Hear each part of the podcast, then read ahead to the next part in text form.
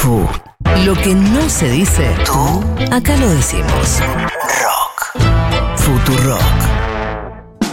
Florencia Halfon, Nicolás Fiorentino y Nazarena Lomagno. Data, risas y mates. En las mañanas de Futurock.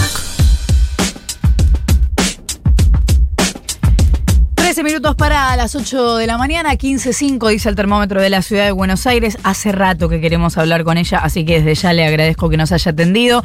Soledad Acuña, ministra de Educación de la ciudad de Buenos Aires. Buenos días. ¿Qué tal? Buenos días, ¿cómo estás? Bien, ¿nos tuteamos, te parece? Sí, perfecto. Muy bien. Eh, bueno, empiezo por agradecerte que nos hayas atendido y mm, a ver por dónde empezar. Tenemos mucho para conversar.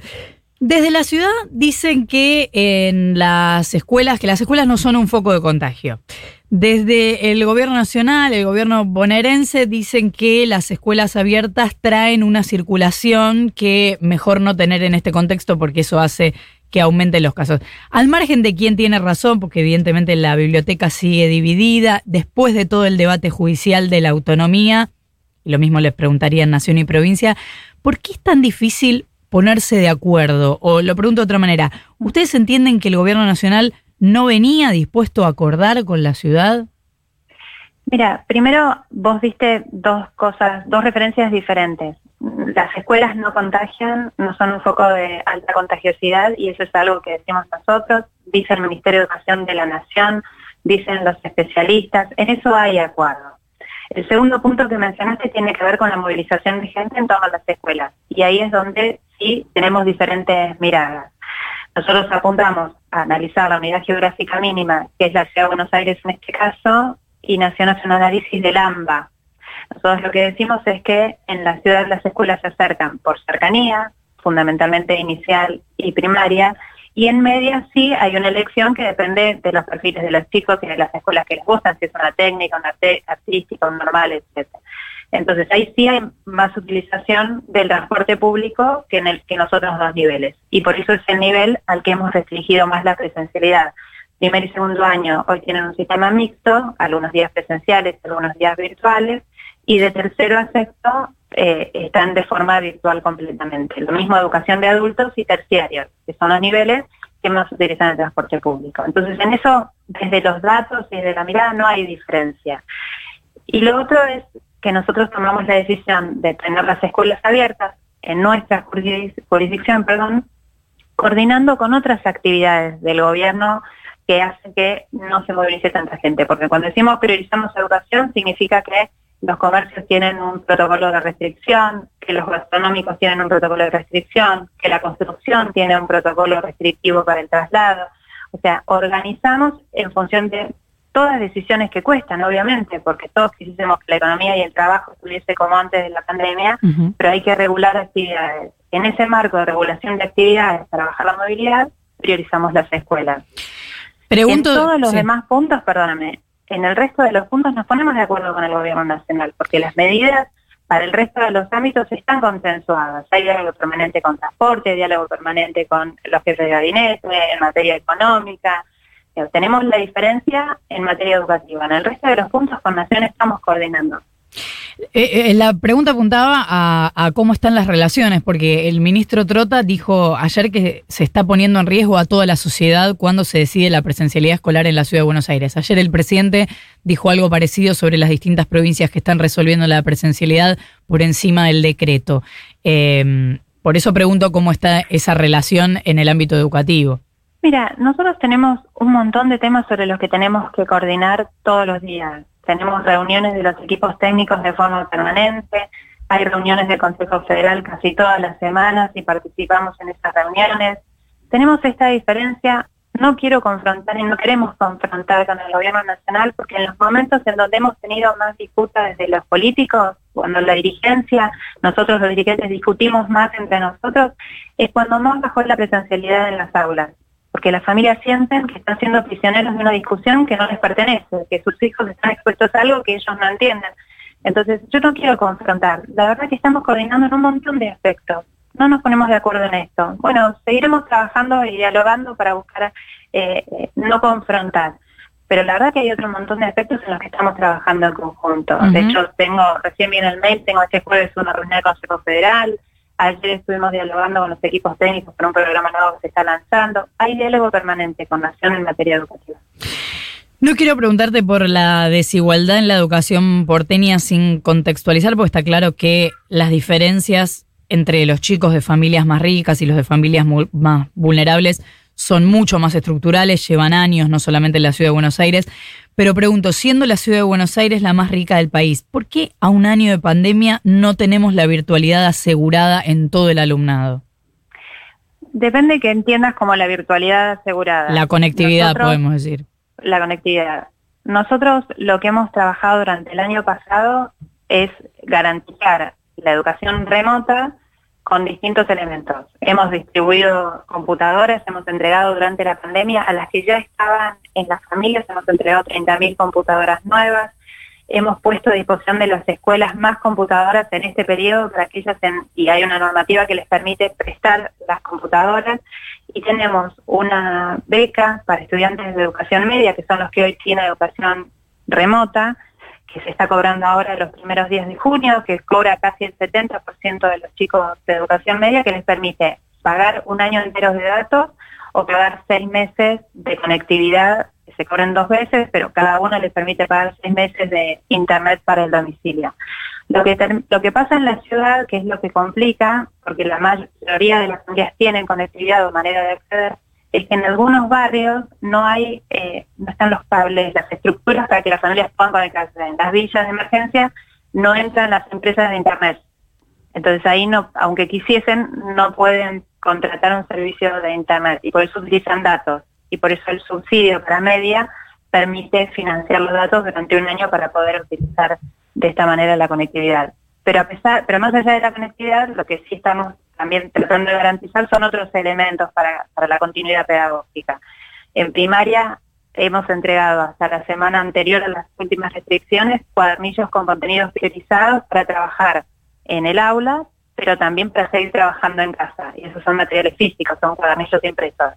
Estamos imprimiendo ahora los de secundaria y también presentamos esta semana una plataforma que no consume datos, que es una suerte de apoyo escolar virtual, que es para acompañar y ayudar a los chicos a reforzar sus trayectorias pedagógicas desde la computadora o desde el teléfono, porque está preparado para inicial, para primaria y para secundaria, tiene tutores que permiten consultas en línea, es una herramienta para complementar y también es una herramienta para aquellas familias que hoy genuinamente sienten miedo, que tienen dudas de mandar a sus hijos a la escuela, a quienes nosotros los invitamos siempre a que vengan a la escuela, a, hablar con los directivos, para que vean los protocolos, para que vean las medidas de seguridad cómo se cumplen, pero si aún así tienen temor, que tengan un elemento para poder acompañar a sus hijos a continuar su proceso pedagógico y no pierdan esa continuidad.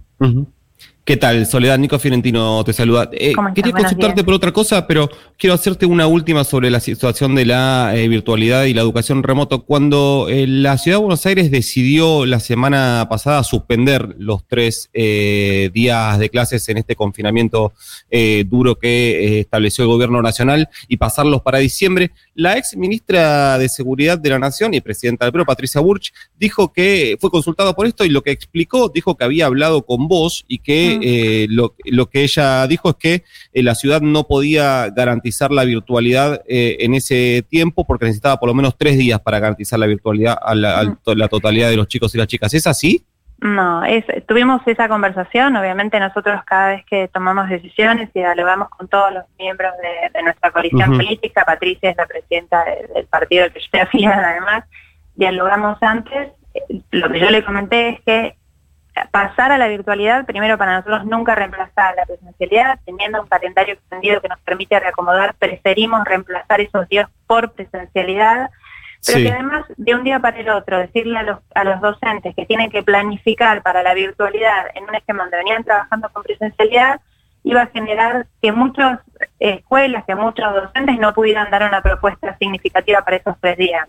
Pero no, digo, ella no es especialista en educación, tuvimos una conversación corta, no, no, fue quizás la expresión más feliz, pero, pero comparto con ella todas las decisiones, así que no, no le estoy desmintiendo, lo que digo es que quizás no fue claro la forma en que yo se lo expliqué y la forma en que ella lo tradujo. Pero sí estamos preparados para la virtualidad. Si hubiesen sido más días y más adelante, si tuviésemos que tomar una decisión de pasar a educación remota, obviamente estamos preparados y recién conté algunos de los elementos que tenemos para eso.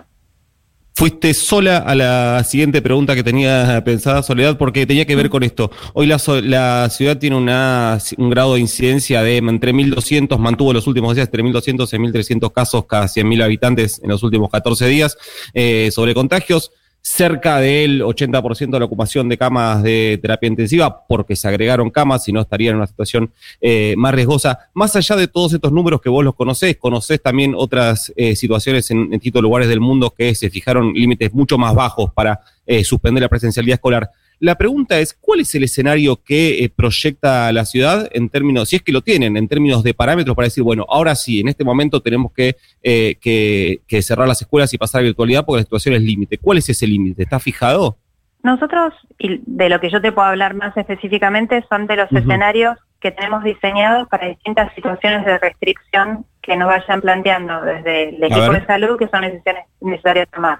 En todos los escenarios que tenemos planteados, fuimos bajando eh, espacios de presencialidad, contemplando aquellos chicos y chicas que tienen más autonomía para estudiar, más capacidad eh, de poder seguir una trayectoria desde casa y que además pueden quedarse solos.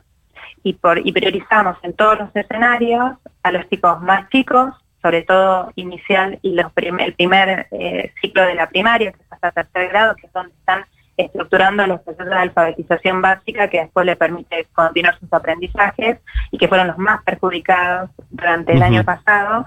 Eh, y priorizamos a los chicos con más vulnerabilidad que asisten a algunas escuelas en particular o que son los que estamos haciendo seguimientos personalizados para que no se caigan de la escuela, sobre todo de, media.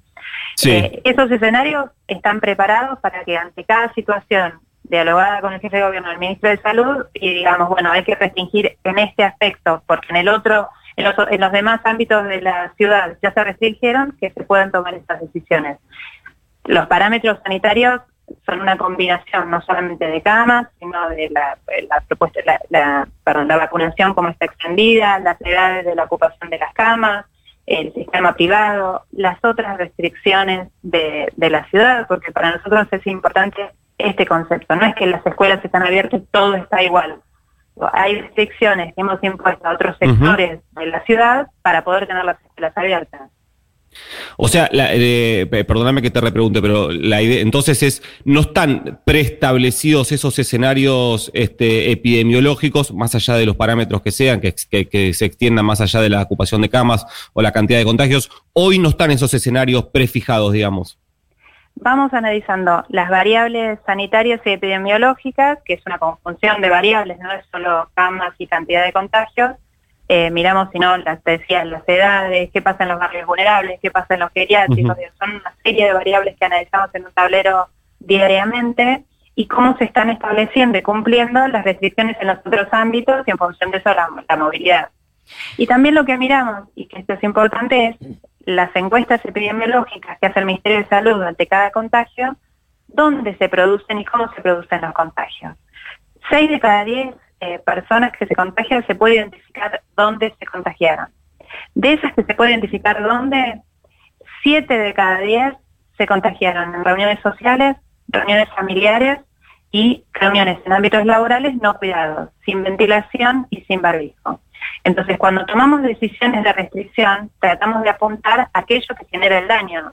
No, no restringir todo por las dudas y por si acaso, sino tratar de ser quirúrgico, porque después de un año y medio de pandemia, después de un año y medio de parate de la economía, después de un año y medio de parate de la educación, no podemos tomar medidas generalizadas y por eso tratamos con toda la información y la evidencia tomar decisiones puntuales, específicas que apunten a solucionar el daño. Pero me pongo en la boda del diablo. ¿Cómo, eh, cómo eh, sabemos que ese 30% restante no se contagió en el colectivo, eh, camino a la escuela, en cuestiones que suceden en, las inmediaciones o que implican a la escuela? Porque lo que pasa en las escuelas lo tenemos medido. Lo tengo medido yo en la ciudad, lo tiene medido el ministro nacional en todas las escuelas de la Argentina y es lo que hablábamos al principio la tasa de contagiosidad en las escuelas está medida y es bajísima. Es un tercio de lo que pasa en el resto de la ciudad.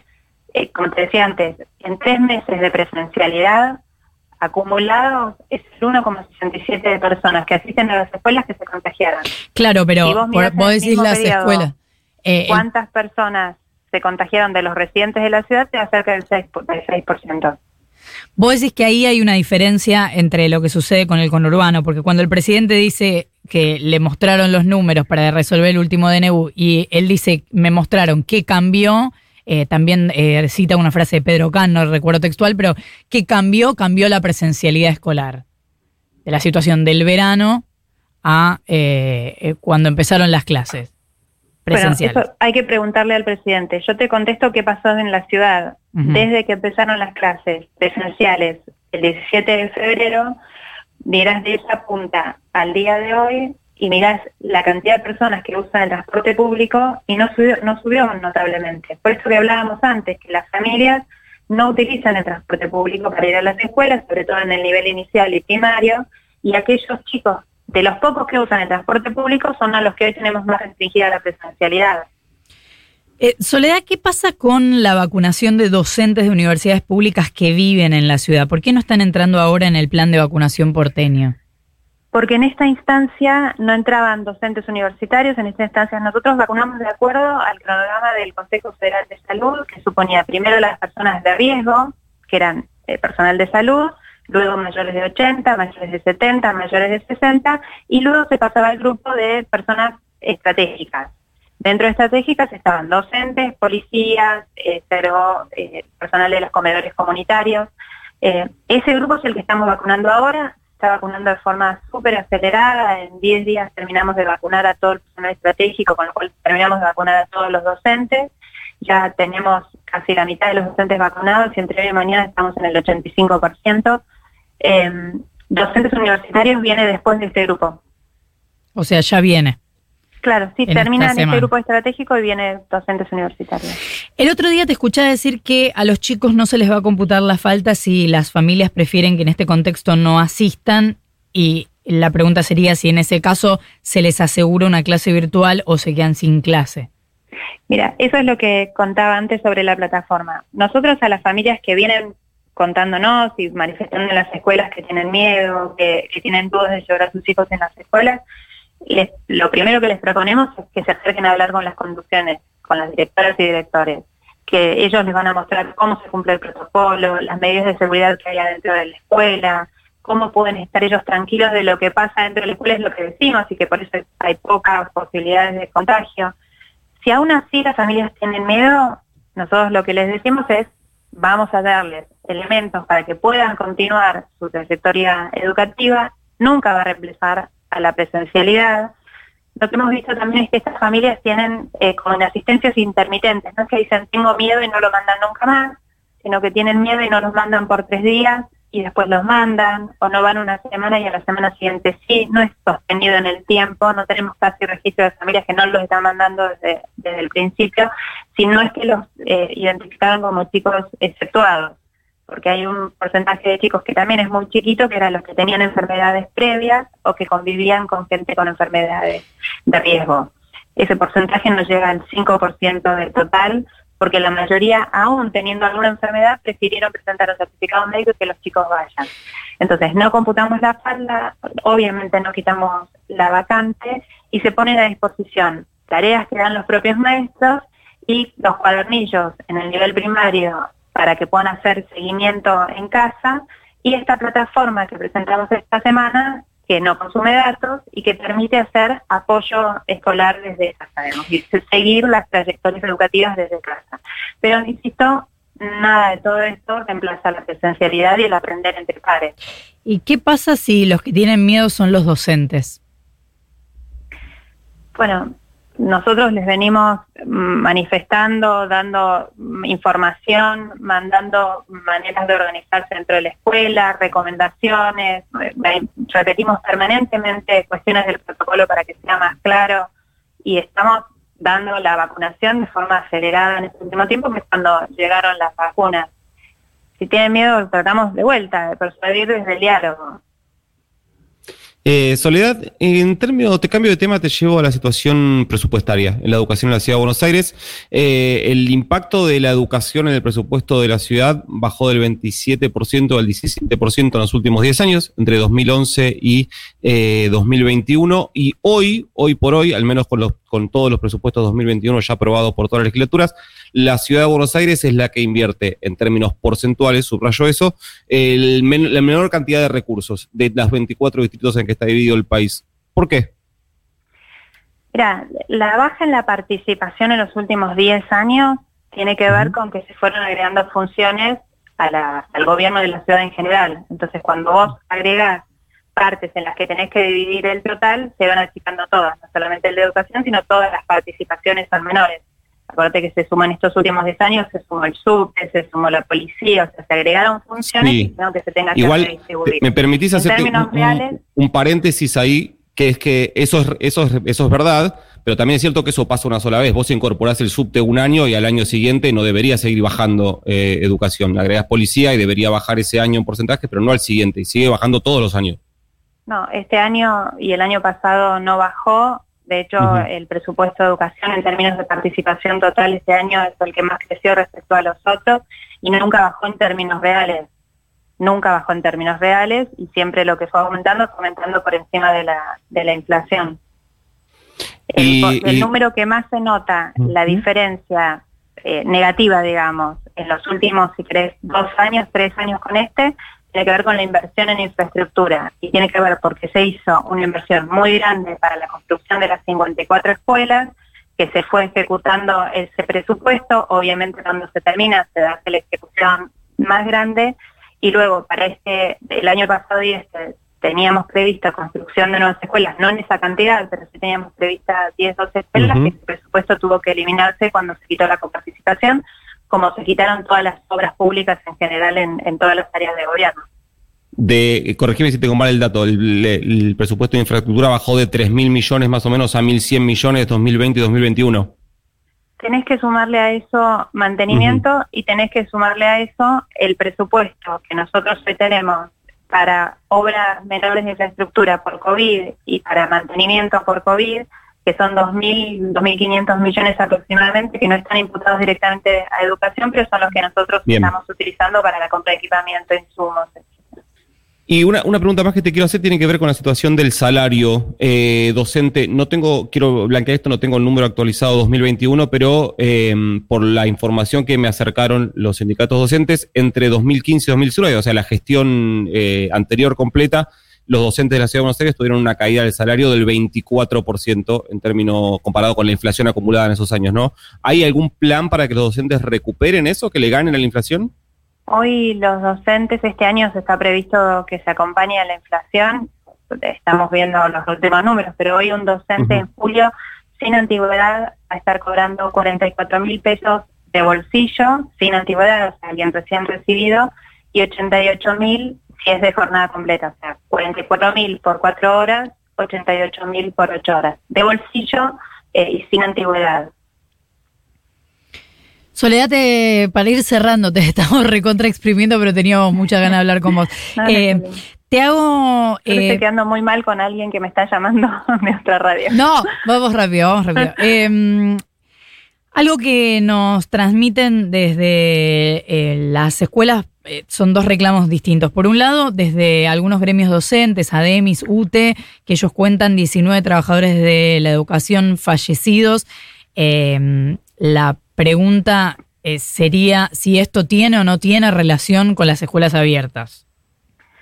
Mira, la verdad que a nosotros nos duele cada persona que fallece, cada trabajador de la educación, cada trabajador de la salud, cada persona que fallece por este virus que, nos cuesta tanto terminar de entender y de dominar. Eh, no podemos hacer una correlación directa entre el fallecimiento y la apertura de escuelas. No sería justo para todo el esfuerzo enorme que se hace por los docentes y por los chicos para cumplir los protocolos y si lo miras por la tasa de contagio es poco probable asignárselo a la presencialidad. Entonces nosotros lamentamos enormemente cada muerte, pero no creemos que sea justo asignárselo a la escuela abierta. Otro reclamo en este caso de las cooperadoras escolares es que la ciudad dejó en sus manos la compra de elementos de higiene. Desde las cooperadoras dicen no tenemos ni idea de, lo mm. necesario y cómo sería esa compra en este momento. Pero mira, eso la verdad es que fue un malentendido. Nosotros compramos, venimos comprando los insumos, haciendo la provisión de todos los insumos todos los meses. En diálogo con las cooperadoras, yo personalmente me reúno todas las semanas con grupos de a 10 cooperadoras, de la misma manera que me reúno todas las semanas con grupos de directivos de escuelas públicas y de escuelas privadas, y de la misma manera que recorro todos los días una o dos escuelas distintas. En esos diálogos lo que nos manifestaban era que muchas veces las compras que nosotros hacíamos de los insumos, que te aclaro son alcohol, alcohol en gel, trapos, lo más, los tótems, los termómetros, todo eso ya lo hemos suministrado, son eh, los contenedores para el alcohol en gel, son cosas menores. Nos decían que una escuela era distinta a la que efectivamente pasaba, que lo que comprábamos similar casi para todas las escuelas y, y determinándolo por cantidad de estudiantes no necesariamente se adecuaba a las características de esa escuela. Era una escuela donde los auxiliares preferían usar más el alcohol que la lavandina, pues más alcohol en gel preferían los docentes que el alcohol en agua. Entonces, lo que hablando con las cooperadoras nos sugerían que preferían ellos comprar las cosas como hacen otras compras de otros insumos y por eso surgió la posibilidad de que para aquellas cooperadoras que quisiesen transferíamos los fondos y se ocupaban ellos de la compra. Pero, las que no quieren le seguimos comprando a nosotros. Fue, considero que fue una mala comunicación evidentemente de parte nuestra porque a la cooperadora que lo prefiere si le damos los fondos, muchas prefieren tener los fondos ellas para administrarlos eh, y otras prefieren que lo compremos, lo compramos en fondos centralizados, para nosotros es lo mismo tenía que ver con responder a la autonomía y a las particularidades de cada escuela. Bien, aclarado. Eh, y te cierro con la última, un poco más personal. Quiero saber cómo te pega ser ministra de Educación en pandemia. ¿Te, te frustra, te enoja, te interesa el desafío? Me parece, es, es el día a día, es muy pesado, es muy estresante me gusta pensar el desafío profesional que supone pensar la escuela en un contexto distinto y pensar las oportunidades que nos genera también esta crisis. Cómo podemos salir de esta crisis con mejores estrategias, con mejores herramientas, con mejores formas de enseñar y con chicos con una capacidad de aprender distinta. Entonces, al día a día que atormenta, le pongo la energía de pensar en lo nuevo que podemos crear. Soledad Cunha, ministra de Educación de la Ciudad de Buenos Aires, muchísimas gracias por habernos atendido. Gracias a ustedes, que tengan un buen día. Igualmente, son las ocho y cuarto.